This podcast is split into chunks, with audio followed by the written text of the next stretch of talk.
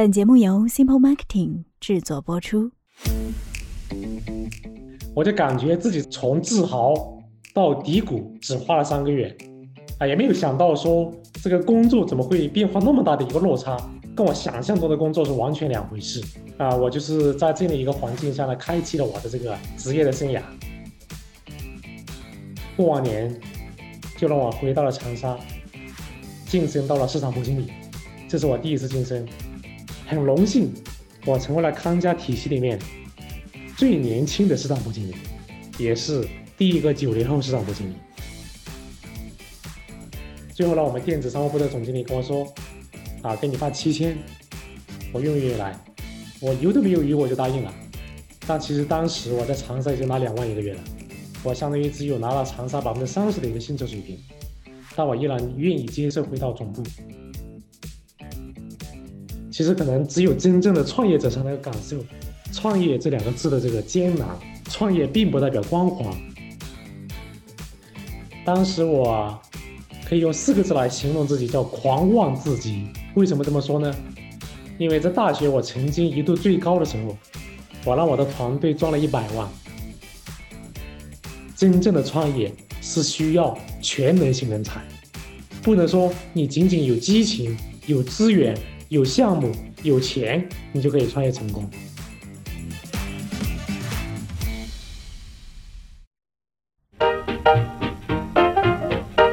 欢迎收听 Simple 播客精彩图鉴旗下栏目《沧海一珠》，我是主持人小鹏。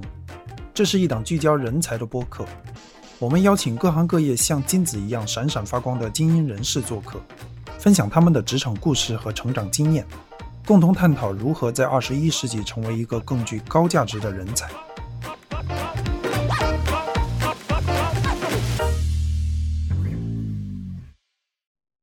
听精彩图鉴，识沧海一珠。精彩图鉴的听友们，你们好，我是小鹏。今天我们邀请到的飞行嘉宾是来自深圳青城数科集团股份有限公司的董事长李江先生。首先，我们有请 Richard 和我们的听众做个简单的自我介绍吧。Hello，大家好，我是那个青城数科的李江。啊，我们呢是一家这个基于电商平台做的这个整合营销的一家这样的一些基于互联网新媒体以及 For 传统的广告公司的一些结合体。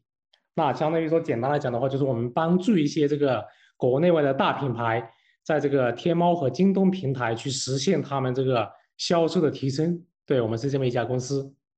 OK，啊，那么其实我们在之前在聊到这次节目分享内容的时候，Rita 就主动提出来，想要跟我们的听众聊一下有关九零后跟零零后的职业选择跟发展。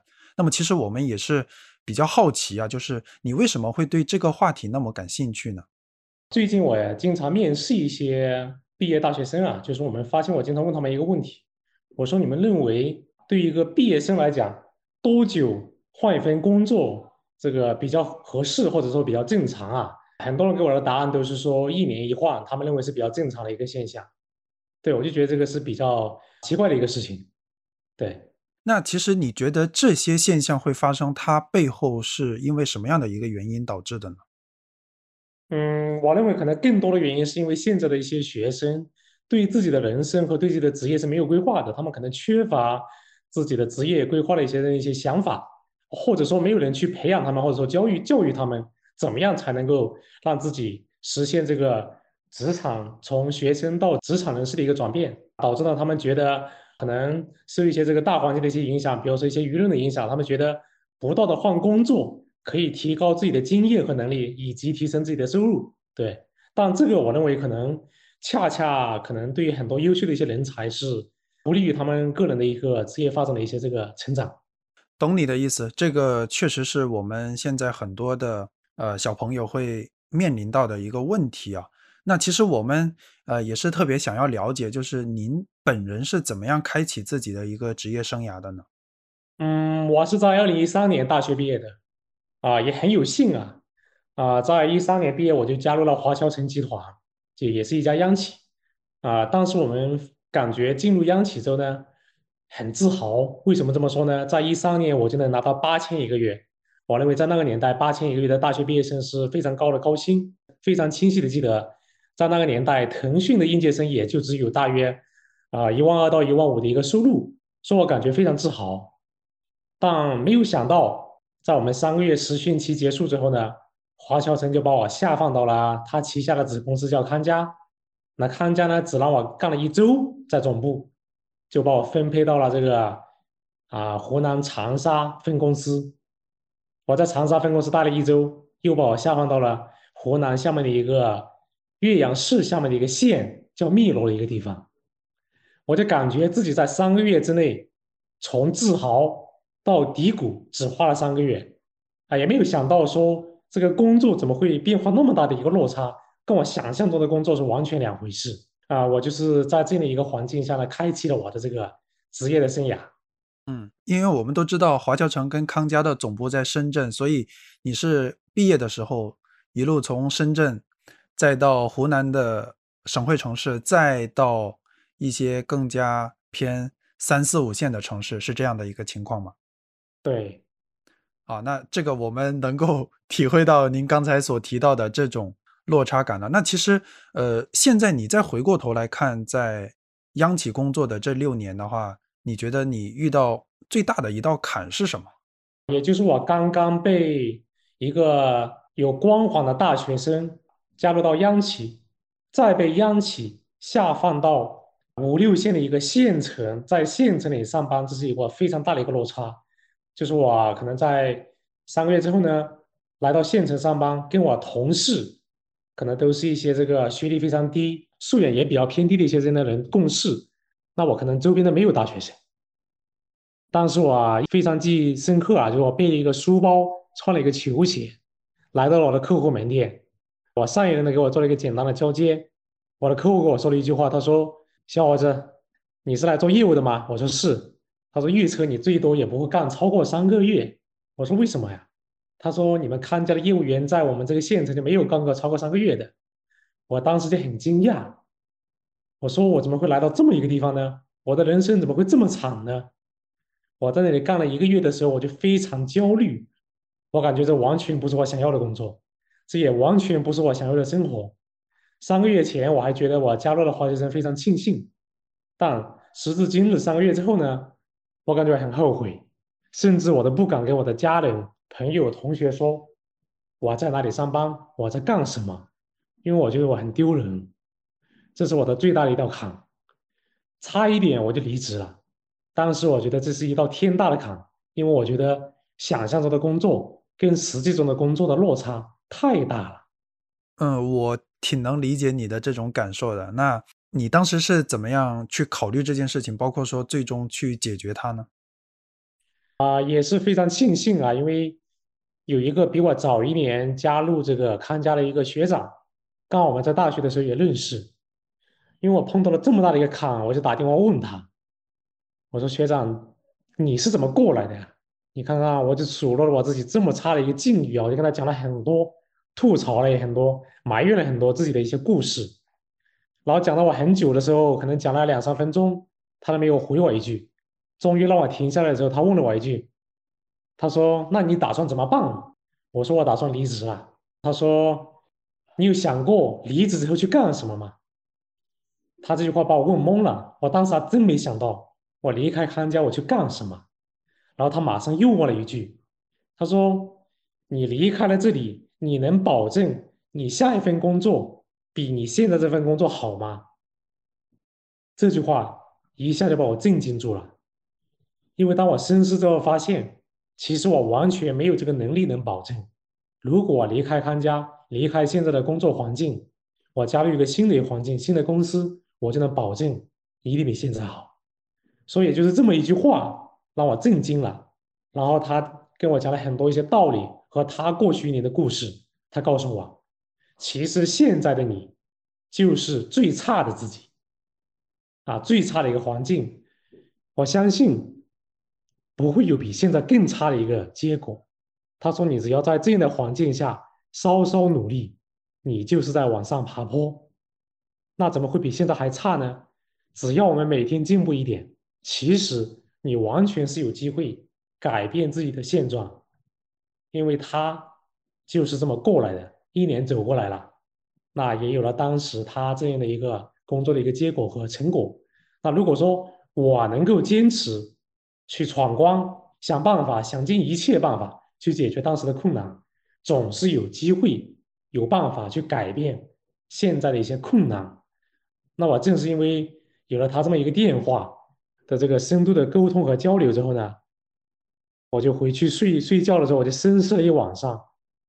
我说我再也没有想过我要逃避，我要放弃，我要去换工作，我要告诉自己，我要通过自己大学所学啊，自己的努力和这个能力去破局，去改变现在的工作环境。第二天我依然八点钟上班，跑到了客户的这个门店里面去，我看了看整个康佳在当地这个县城卖场的一个样机，我发现啊。样机又贵又丑又差，那很多仓库里面的机器可能都是两年前的电视机，啊，两年前的电视机的成本是一万块钱一台，然后呢，现在可能大约成本价、零售价可能都只有六七千，这相当于说每卖一台就亏一台，那这个时候呢，康家总部呢也不愿意亏，也不愿意贴钱贴费用来帮助我呢去解决当地的一些困难。最后我怎么办呢？我告诉自己，我要自己去买。我作为一个大学生，我要自己做直销员、做门店、做卖货员。我想尽一切办法去发挥这个机器的一些卖点，同时呢，培训这个县城客户的卖场的一个销售员，教他们如何把这个机器的卖点呢，把它放大化，实现让他们拿到更高的提成。最后呢，这些这个销售员从最开始不愿意卖康佳的电视机，到所有人都拼命卖康佳的电视机。为什么他们不愿意卖康佳电视机呢？是因为他们每卖一台，卖场的老板就亏一台，他们没有提成，或者说提成非常少，导致他们不愿意买。最后通过我的培训和对这个电视机的这个卖点的挖掘呢，实现了让他们六千人卖到八千，能够让他们的这个提成呢拿得更高。最终呢。花了一个月的时间，我把仓库五十万的货呢把它卖完了。我依然记得在二零一三年十二月份的时候，我拿了一张八十万的承兑汇票回到长沙分公司的总部。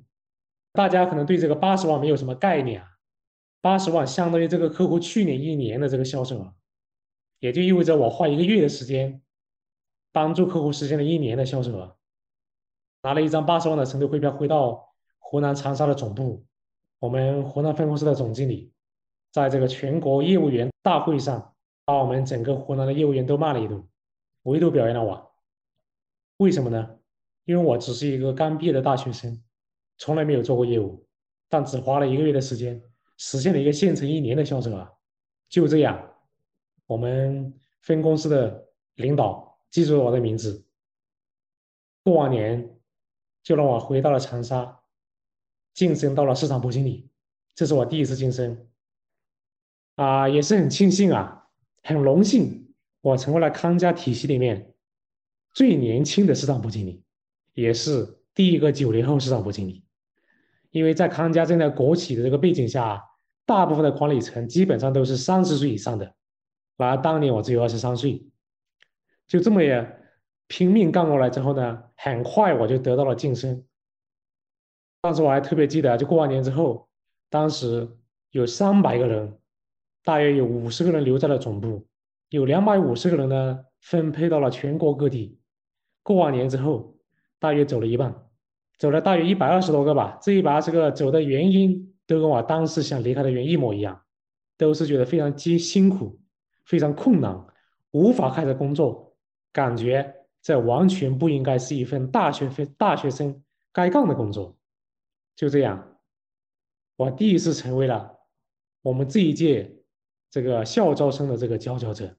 然后呢，我已经超越他们，成为了我们当时那一届的第一个晋升的这个管理层。对，所以说我就是这样跨过了我第一道坎。嗯，刚才你讲的这个故事还是挺励志，而且非常燃啊！就是从。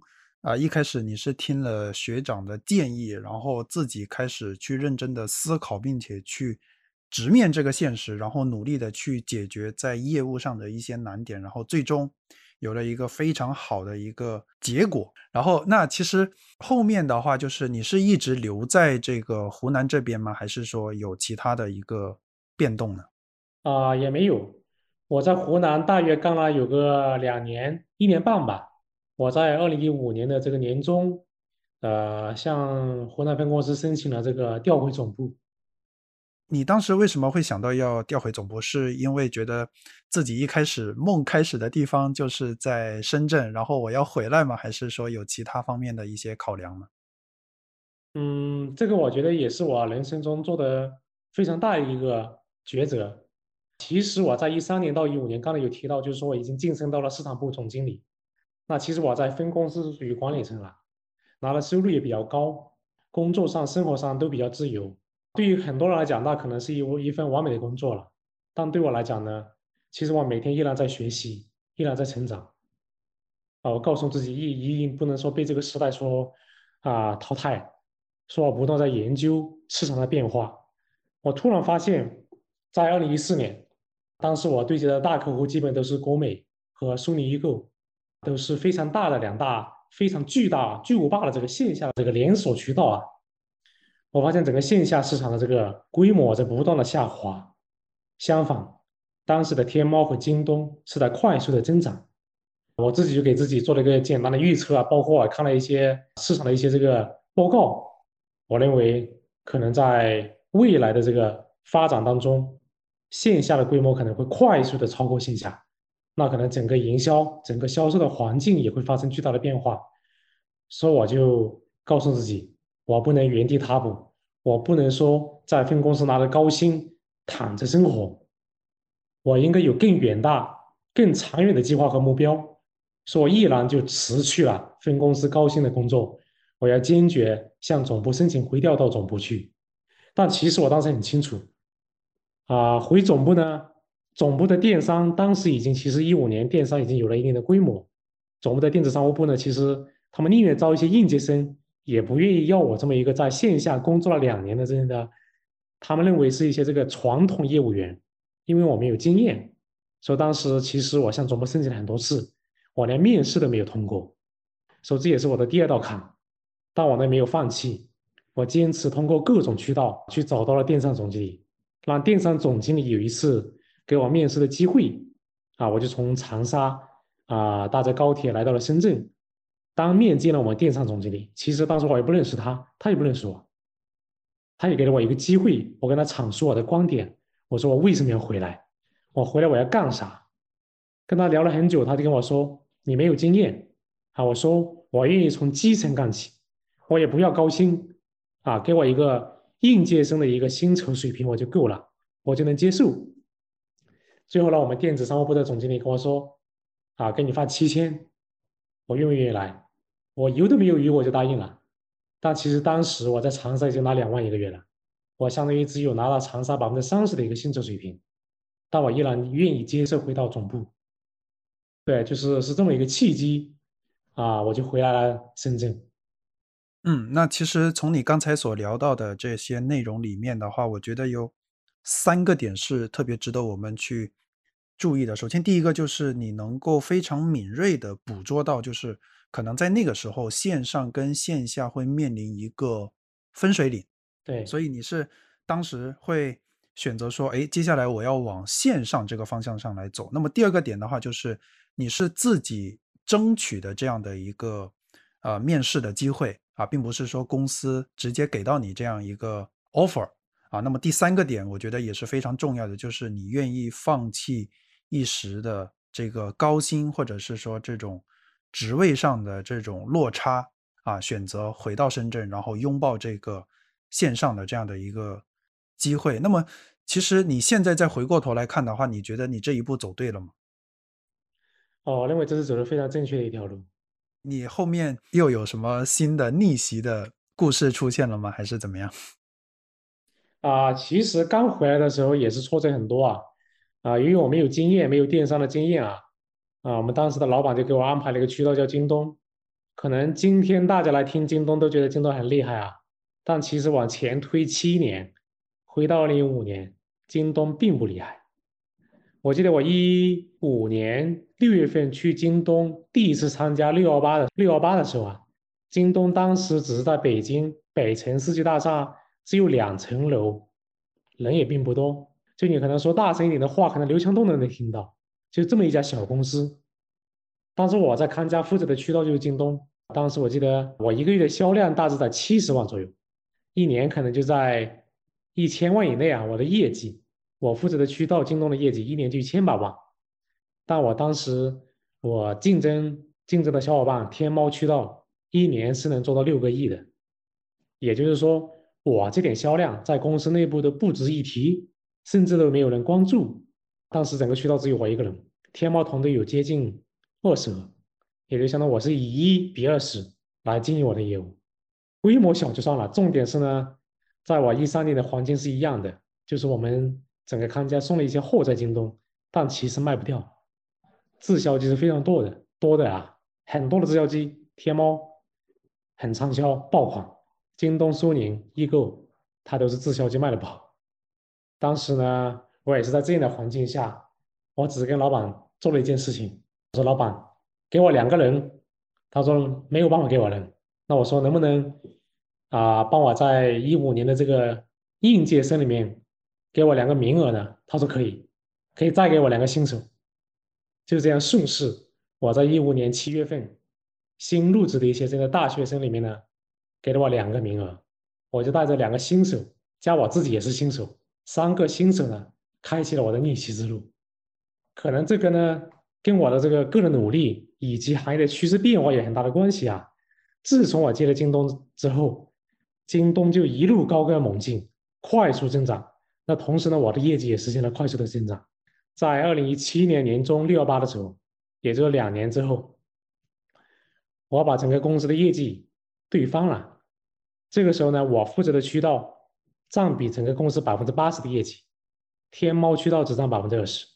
这个时候我只花了两年时间，也就是说我把一个几乎为零的渠道，花两年的时间，把它干到了公司百分之八十的业务占比。这期间呢，也是通过自己不懈的努力，不断的坚持，不断的改变自我，不断的颠覆自我，去啊获得了一些成绩。当时我记得公司的客服团队都不支持我，因为他们认为我的。规模太小了，安排一个客服都无法养活一个客服，那时候怎么办呢？我自己去做客服，我去研究怎么样做客服才能让消费者下单，如何做好一个客服才能够让我们的转化率提升。站在用户的角度去思考，为什么要买康佳？为什么要在京东买？所以说，在这个过程中呢，也是为我后来的创业和未来的一些职业发展奠定了很多基础。就是说我是一个。从基基层啊，不管是线下工作，我是从线下业务；电商呢，我从京东客服，就是说两份工作，不管线上还是线下，都是从非常细和非常小的工作岗位中去成长起来的。时至今日，我也非常感恩自己在那一段的经历，能够全流程从客服到运营到业务到总监到管理的这么一个过程的一个轮换，所以说。这对我未来创业是奠定了非常丰富的一个经验和基础，对，是这么一个过程。听完你第二个逆袭的故事之后，我又再一次深深的感受到，就是你身上有两股思维，我觉得是非常的明显啊。第一个是成长思维，就是你始终坚信，就是能够通过自己的努力去让自己变得更好啊，包括说让公司变得更好。那第二个思维就是。用户思维就是你刚才所提到的，就是啊，我们作为商家也好，我们作为这个企业方也好，我们是需要站在消费者跟用户的角度上去反过来看我们的流程啊，服务的流程，或者是说我们本身的一个产品啊。那么我觉得这两个思维应该来讲，对你整个职业生涯都是有非常大的一个帮助。那其实我们也会能够比较深的感受到，就是你能够非常。坚守或者是说深耕在一些特定的领域，那你觉得你这股定力是怎么来的？你之前有思考过这个问题吗？可以这么说吧，还是回到二零一三年，我差点放弃的那一次。我的学长告诉我，遇到困难不能逃避啊。后来呢，我不管遇到多大的困难，我都告诉自己，这个办法永远比困难多啊。就是说，我们不能做逃兵，不管多大的困难，如果你离开，其实他就是在逃避。我们不能逃避问题，一定要想尽办法去解决问题。那是第一点。第二点呢是，告诉自己做任何事不能有退路。如果说你提前就想好了退路，那这样的话我们去做事情，大概率是很难做成的。啊，刚好呢，可能大家不知道我的家庭环境啊，本来我的家庭环境是并不好，来自大山，父母呢也都很贫穷，大学我都是靠这个助学贷款。刚好呢也毕业，没什么钱。我告诉自己，一定要改变命运，这个人定胜天。说我告诉自己，一定要闯出一条路来，不能让自己的这个自己和家人被人瞧不起。因为可能如果不是农村出来的孩子，可能没有这种感悟啊。特别是从贫穷山区出来的孩子，是非常有这种感悟的。为什么这么说呢？我在大学大一的时候，我特别记得，我去这个肯德基。这个买这个可乐，当时非常窘迫，为什么呢？因为我并不知道那个可乐的管子是怎么出来的。最后我拿出来的办法是把那个盖子拔出来，从这里面取出这个吸管。后来我发现大家都只是按一下管子就出来了，我就觉得自己特别丢人啊，是因为自己没有见识。就这么一个小小的一个细节，让我自己呢最后做了很大的一些改变啊，这也是。啊，让我形成了最后一定要告诉自己要改变命，命运一定要坚定不移的去实现自己抱负，有这样的一股力量去坚持自己的梦想，最终形成了这股定力。呃，那其实结合你刚才跟我们所分享的你个人的一个职业成长的经历，包括说现在你作为企业的管理者会接触到很多公司里面的这些九零后跟零零后，那你觉得？九零后跟零零后怎么样可以更好的去面对跟处理好自己的一个职业选择跟发展呢？在我们这个交流刚刚开始的时候就提到啊，就是说我们从我的这个职业发展这六年，以及我创业的三年，这九年的历历程里面啊，也经常接触到九零后和零零后，包括我自己也是九零后啊，呃，发现最大的一个问题就是说。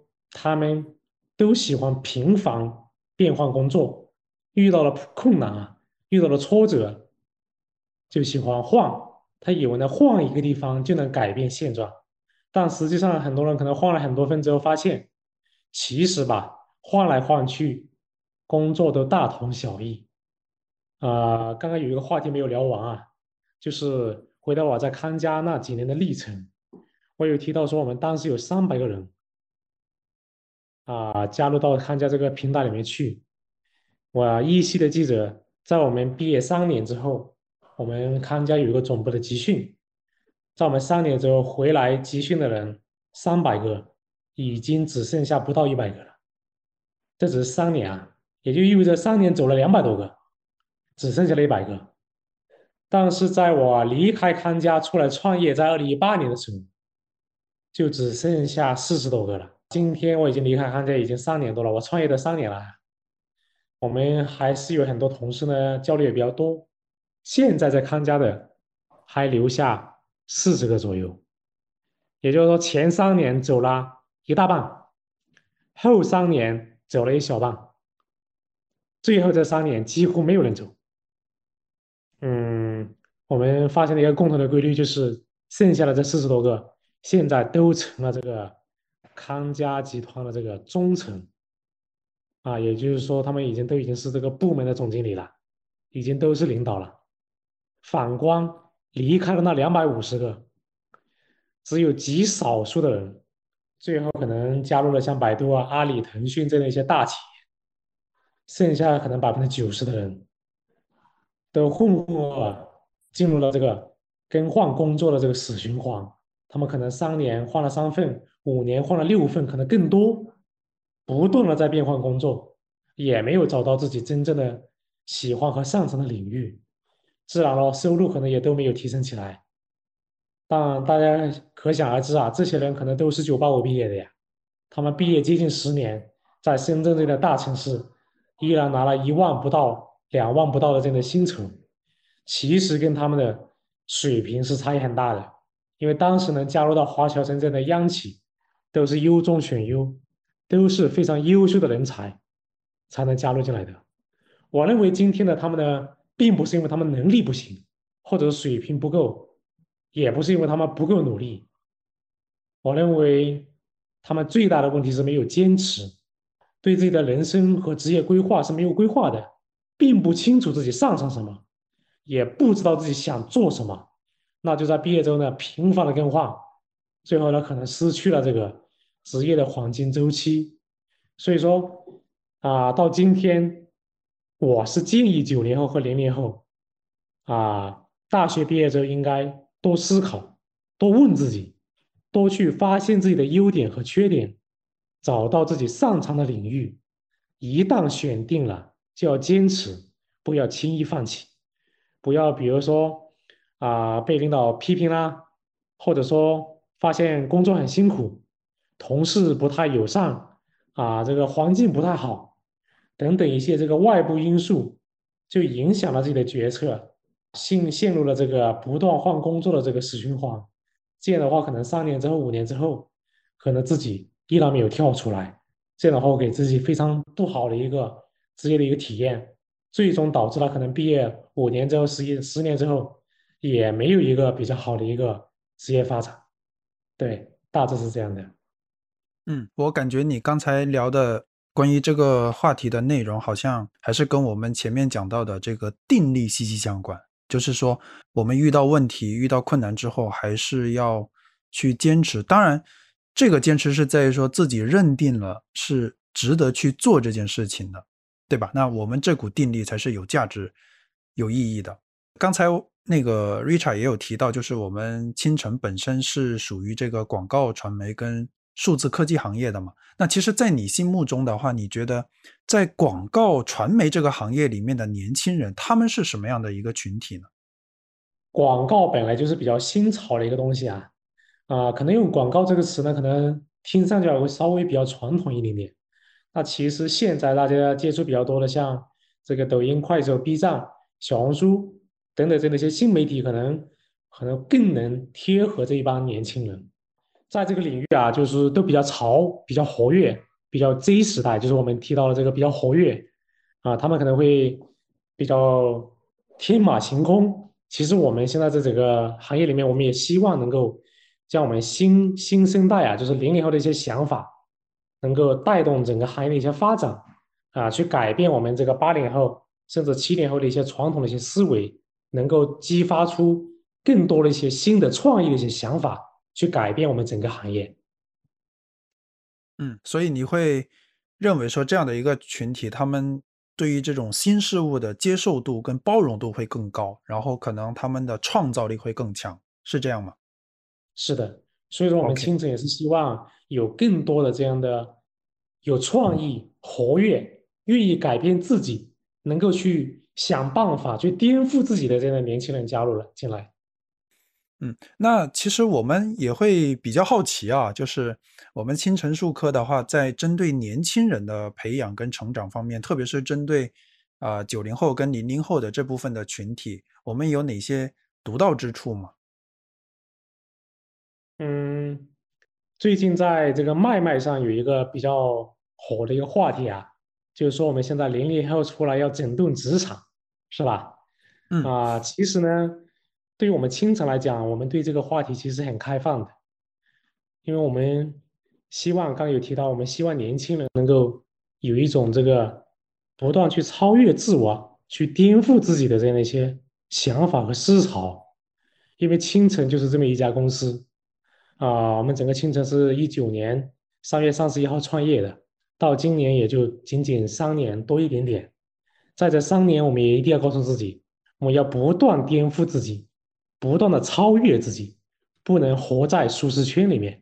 所以说，我们在这一块，我们是希望加入青城，或者说跟青城交流互动的这样一些年轻人呢，也能有这样的一些想法，让我们思想的碰撞，去共创一些好的一些这个想法，去赋能到我们整个。营销行业当中去，对，是这样的。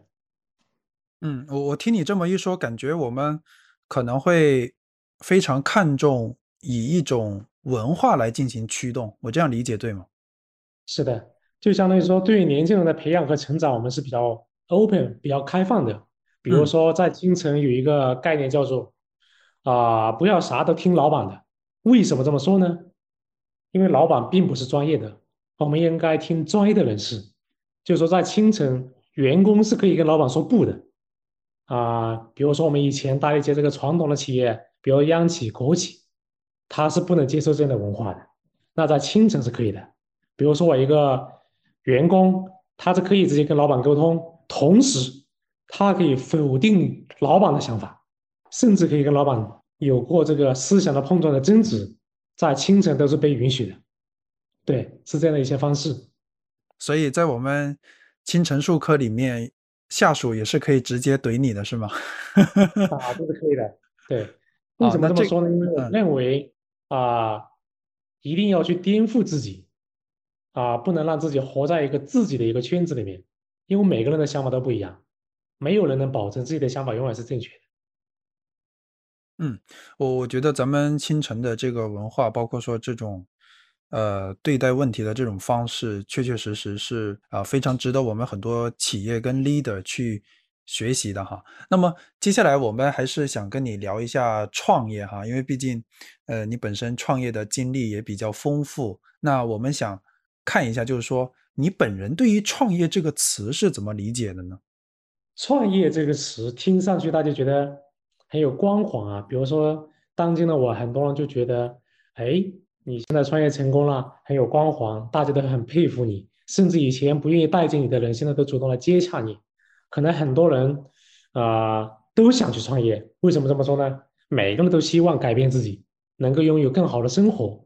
特别像深在深圳这样的热土环境之下，很多的职场人士其实每天上班都在想着创业。但他们可能都只停留在想，并没有真正去做。然后我呢，其实是属于在康佳我待了整整六年，我是有一个完善的一个这个职场经历。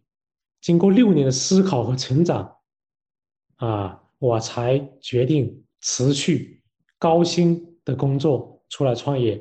这本身我觉得是一个非常艰难的一个选择，因为其实我啊也是做了很久的一个思考，最终才。选择出来创业的，其实可能只有真正的创业者才能感受“创业”这两个字的这个艰难。创业并不代表光环，对于很多没有创业的人都觉得创业就是自己当老板，对吧？那享受比较好的财富，带来很高的收入以及很高的地位啊，包括我们更好的生活。但实际上，创业真的是一条不归路，远远没有大家想的那么好。你刚才这一段描述让我突然间想起来那本很出名的书，叫做《创业维艰》啊，但是我还是能够非常强烈的可以感受到，就是你在创业这段旅程当中的话，你是能够很好的做到这个知行合一啊，所以你能跟我们分享一下你自己的一些创业的经历吗？其实严格意义上来讲，我是有两段创业经历的，在大学期间，我二零一零年。到二零一三年，其实有一段大学的创业经历。当时我可以用四个字来形容自己，叫狂妄至极。啊，为什么这么说呢？因为在大学，我曾经一度最高的时候，我让我的团队赚了一百万。在二零一一二年的时候，大家可想而知啊，在十年前，我只是一个大学生，我曾经赚过一百万。时至今日，我觉得一百万对很多人来讲都是一个非常大的一个数字，但实则呢，我也很快就把一百万又亏掉了，然后呢，最终没有钱了，团队解散了，公司倒闭了，最终我才选择出来找工作，最终加入到华侨城，后来去了康佳，那最后呢，在整个康佳体系里面待了六年，我再出来第二次创业。感触啊，其实第一次创业，其实我认为是有点狂妄自大啊，因为自己的各方面的能力不够综合、不够成熟，最终导致了失败。然而第二次创业，我反倒选择了非常谨慎，我并没有冲动。我在二零一九年十月份离开康佳之后，我并没有立马创业，我休息了六个月。啊，在一九年这个三月三十一号，哦，刚刚有说错啊。刚刚我们是二零一八年十月份离开康佳的，我是在二零一九年三月三十一号成立青城的。我经过了很多思考，告诉自己去分析怎么样才能够创业成功，创业真正需要什么？是真的有钱、有项目、有资源就能成功吗？其实不见得，整个过程其实非常艰辛。我依稀的记得，在一九年三月三十一号成立公司的时候，招人招不到，为什么招不到呢？因为当时我们的办公室的环境很小，啊，办公室也没有几个人，也没有什么太大的项目和客户，别说招本科生，我们专科生都不好招。当时我记得，当时我们招还有招高中生，只有高中生才愿意加入我们的团队。作为第一道坎，招人是一件很难的事情。其次，招了人之后呢？发现这个业务很快就起来了，靠着我原来六年的这个行业的经验的积累，很快就有了业务。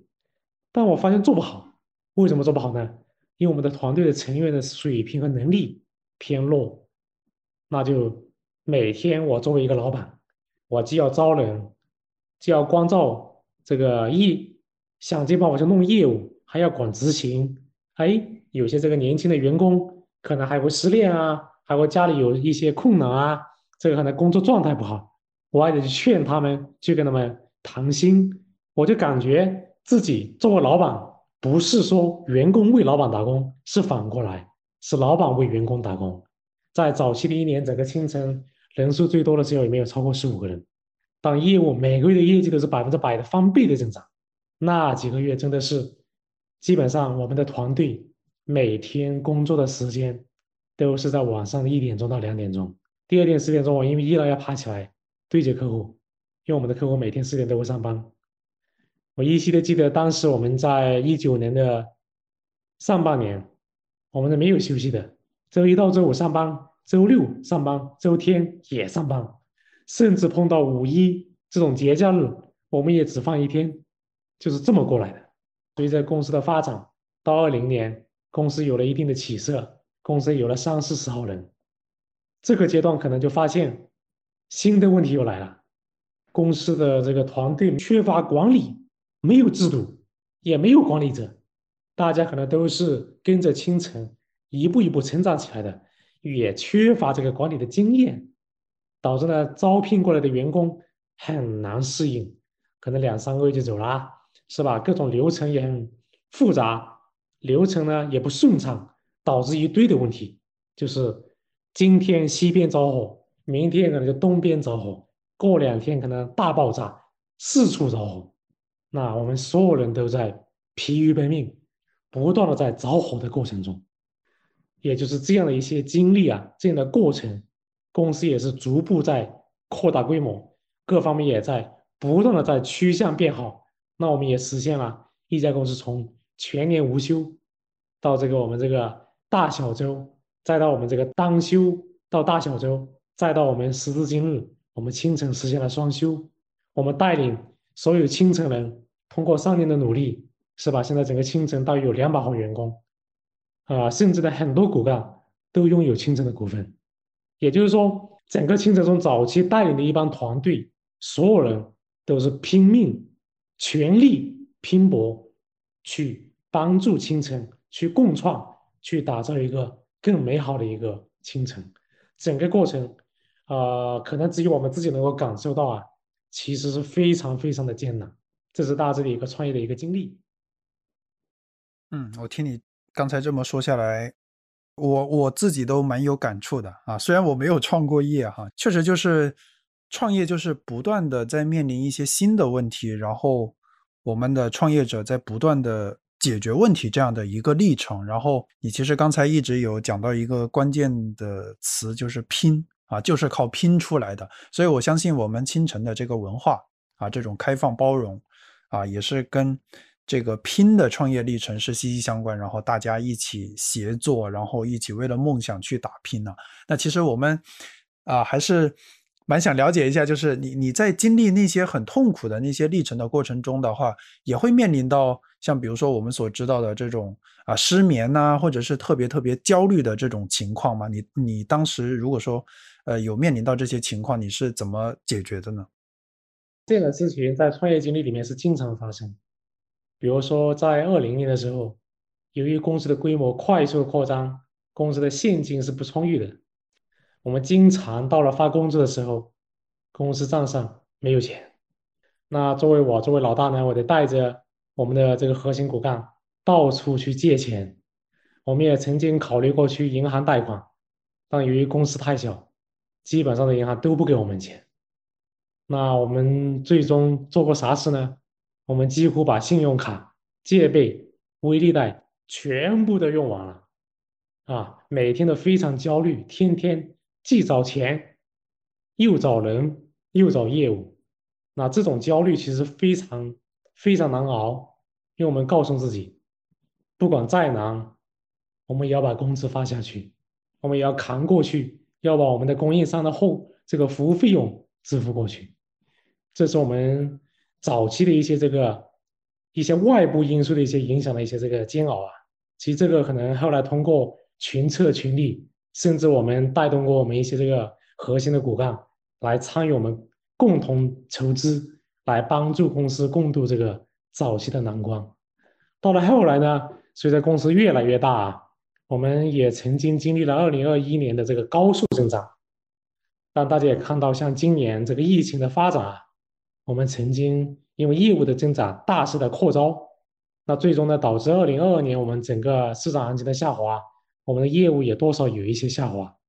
那我们又发现，创业型公司有两个难题，哪两个呢？第一个是，要么就是人少业务多，要么就是业务少人多，很难做到人和业务都恰到好处。这才是长期持续困惑创业者的焦虑啊，很难去处理好这么一些关系。那我这也是我们在第二次创业，在二一年、二二年这两年来啊，长期碰到的一些困惑。我们也是想尽一切办法去解决这样的一些问题。那也是啊，全力去，比如说招聘一些这个应届生啊，去多做一些这个广培生的一些计划，去。啊，给我们团队去带来带来一些这个更有成效的这个员工的成长，帮助公司共度困难这样一些工作啊，慢慢的也能缓解一些这个人员和这个业务不匹配的这样的一些现状。我觉得，如果说有人要创业，可能这个是决定着一家创业型企业是否能够活过三年和度过这个早期成长期的一个。非常关键的一个因素，因为很多企业可能过不了三年，都是因为啊，第一年、第二年业务大幅增长，然后大肆扩招，第三年可能业务又不行了，然后这个由于人员的这个固定成本太大，一下子就造成了公司的亏损，最终让公司倒闭了。那也有呢，可能有些公司业务很好，但因为人员跟不上，导致服务产品跟不上，做不好。最终导致行业口碑变差，依然让公司实现了死亡。所以说，这是一个持续性的一个这个焦虑和持续性需要去解决的一个创业者真正需要去跨过的一道大坎。对，这是大致的一个情况。嗯，听你这么说下来，我感觉。可能现在很多听众，如果说想要有创业的这种想法的话，会再掂量一下哈。那其实我们也特别想了解，就是你对于啊刚毕业的这群大学生的话，呃，你觉得他们会适合创业吗？你你是怎么看待这个问题的？嗯，刚才其实我有提到，其实我在大学期间是创过一次业的，其实是失败的。当时我还有一些合伙人啊，他们认为是成功的，但是我告诉自己是失败的。为什么呢？因为没有成功就失败。那然而呢，其实我在啊，我创业失败之后加入康佳之后呢，我没有跟任何一个人说过我曾经创业并且赚过一百万，我任何人都没有说过。直到我第二次创业，我才跟别人讲，很多人才知道原来我大学就创过业。为什么我现在我觉得刚毕业的大学生不适合创业呢？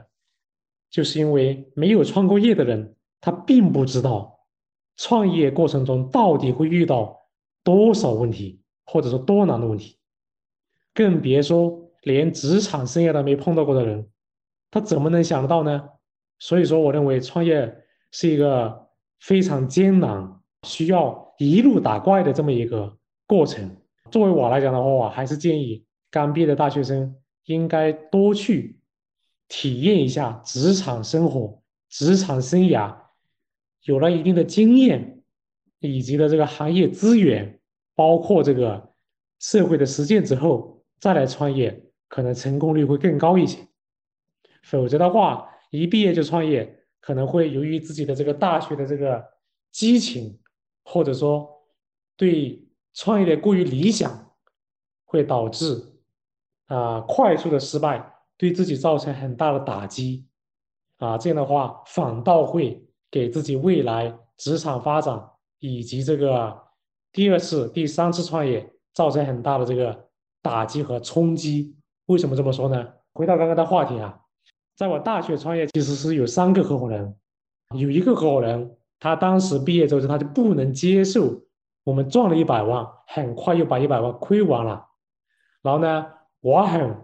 这个降低自己的姿态，告诉自己，我必须去找一份工作去承接我未来的发展。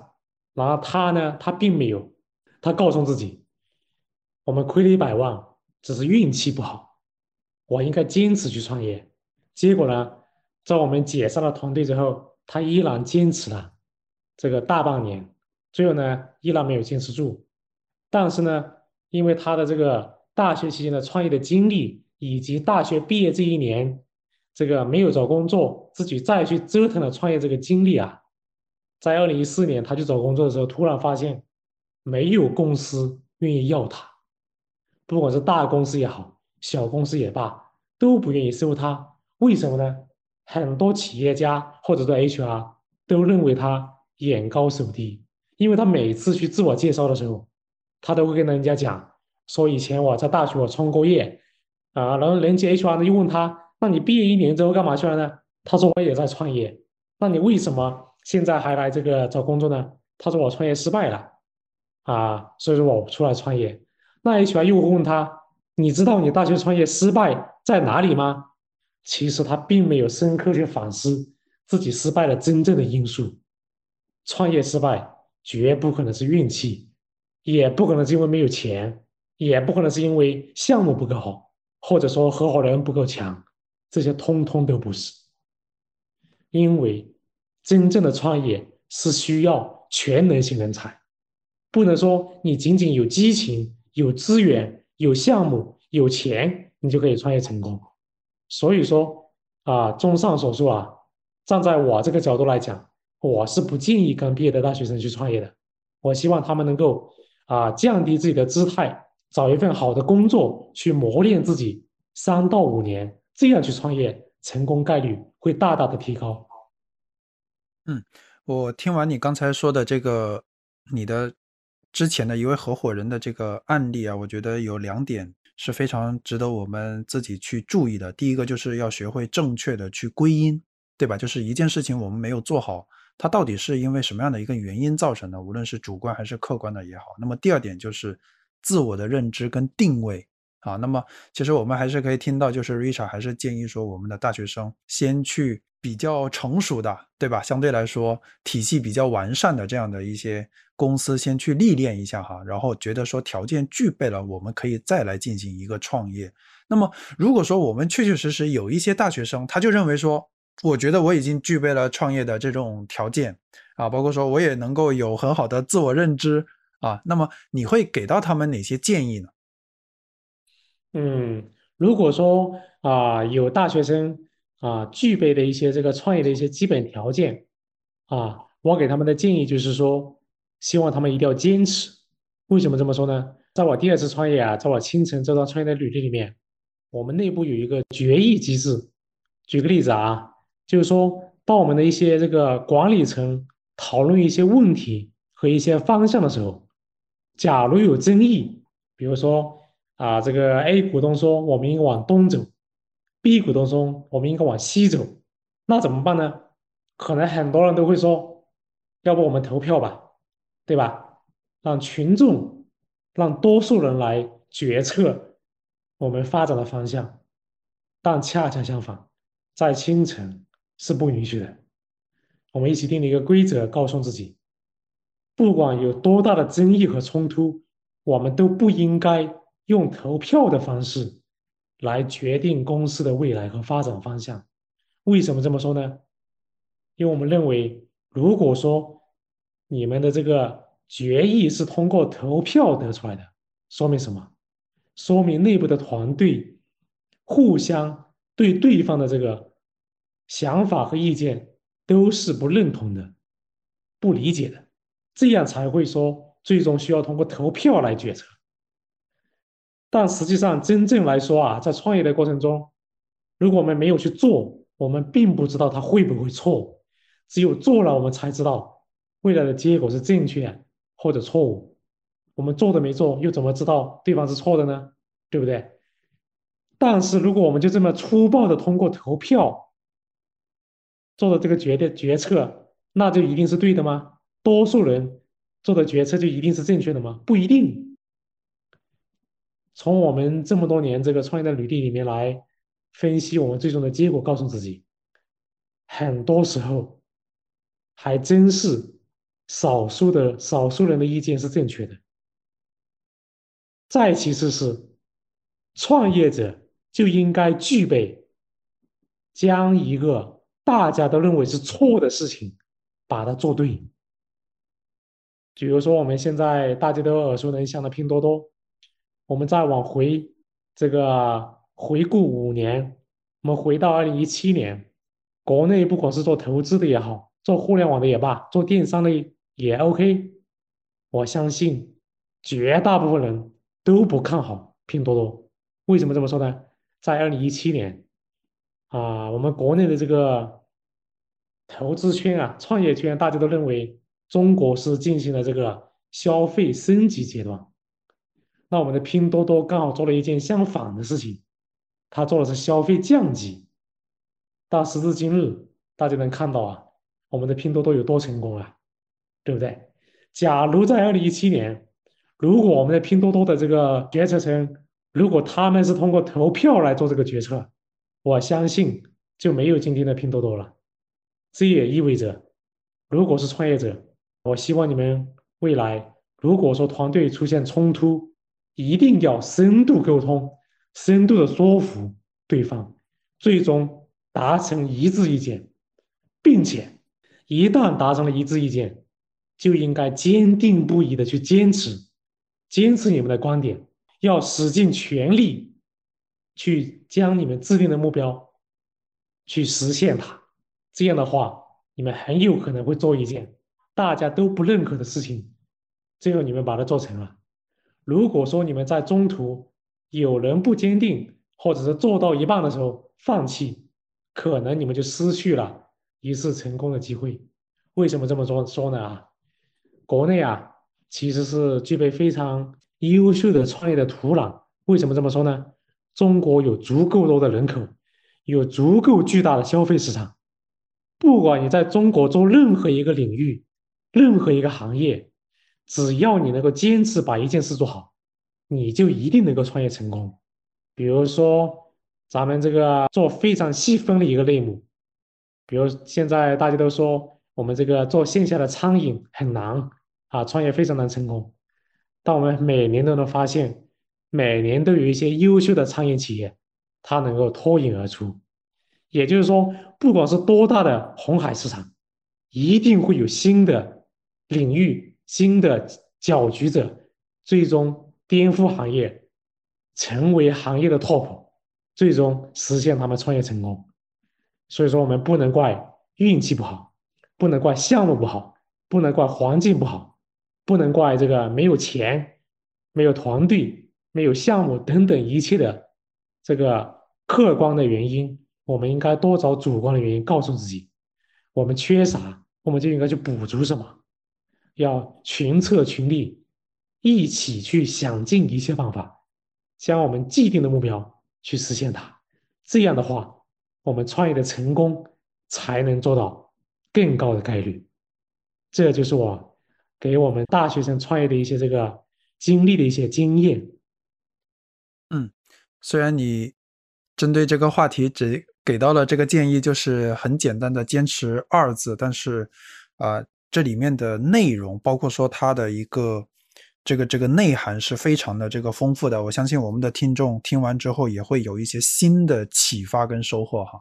那么在今天节目的最后的话，你能否给我们的听众推荐一本书啊？然后简单说一下你推荐这本书的一个理由。可以啊，如果书籍的话，我建议大家多去看看一本叫《人生定位》的书。为什么要看这本书啊？就是不管是从职业这个发展，还是从创业的这个发展，都一定要时刻反省自己，告诉自己的定位在哪里，不要逾越定位。啊，细心的朋友应该听到了。刚才我也举个例子啊，就是我第一次创业履历有个合伙人，他就是因为没有正确的给自己做定位，导致了他自己创业失败之后，职场发展也很很不顺。为啥呢？啊，因为他创业成功过，失败之后，他还需要不断的去证明，告诉别人我曾经成功过。其实啊。曾经成功过，没有人关心，大家关心的是现在和未来的自己。所以说，有一个良好的人生定位和自身的定位，能够很好的去帮助我们的这个呃大学生和创业者，去给自己的人生规划、职场规划和创业规划做出很多正确的这个决策。所以说我推荐《人生定位》这本书给大家。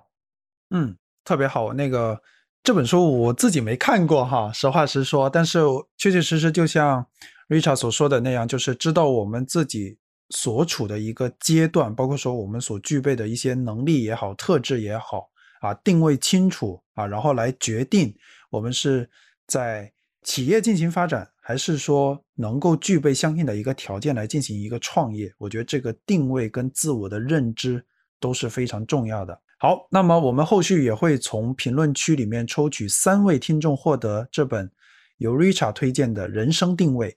今天我们就和 Richard 先聊到这里。那么也是特别感谢 Richard 百忙之中能够抽出时间跟我们分享关于啊九零零零后的职业选择跟发展，还有非常有干货的创业的这一部分的一个内容。那么我们今天的节目到这里就全部结束了。好，谢谢大家。